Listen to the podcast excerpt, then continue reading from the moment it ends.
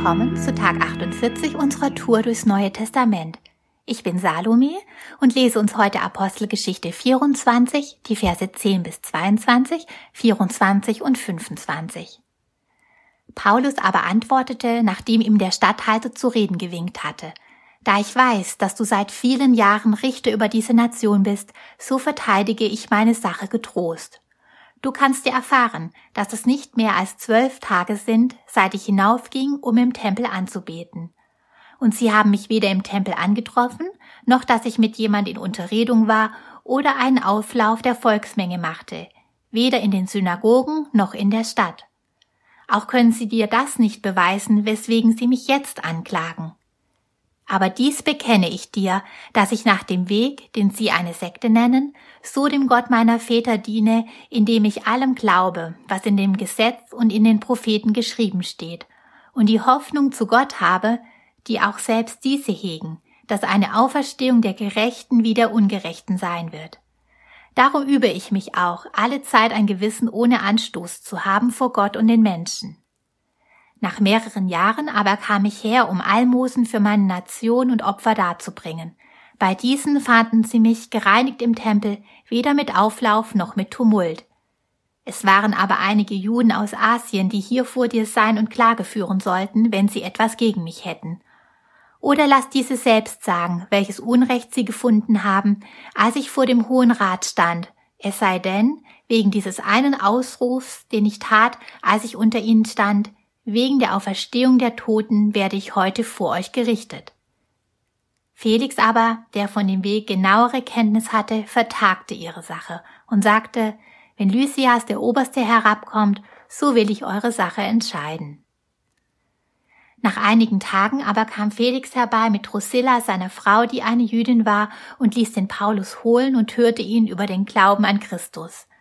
Als er aber über Gerechtigkeit und Enthaltsamkeit und das kommende Gericht redete, wurde Felix mit Furcht erfüllt und antwortete, Für jetzt geh hin, wenn ich aber gelegene Zeit habe, werde ich dich rufen lassen.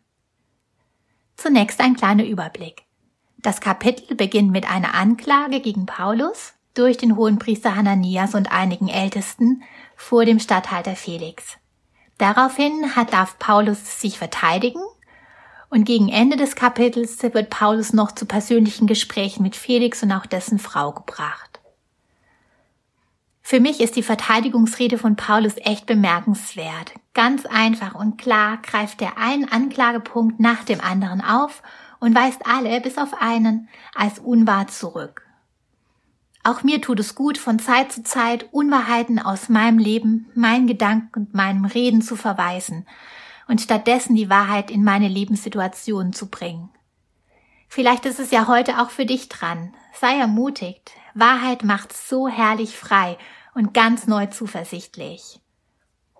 Der eine wahre Anklagepunkt, zu dem Paulus sich bekennt, ist seine Zugehörigkeit zu den Nachfolgern des auferstandenen Jesus.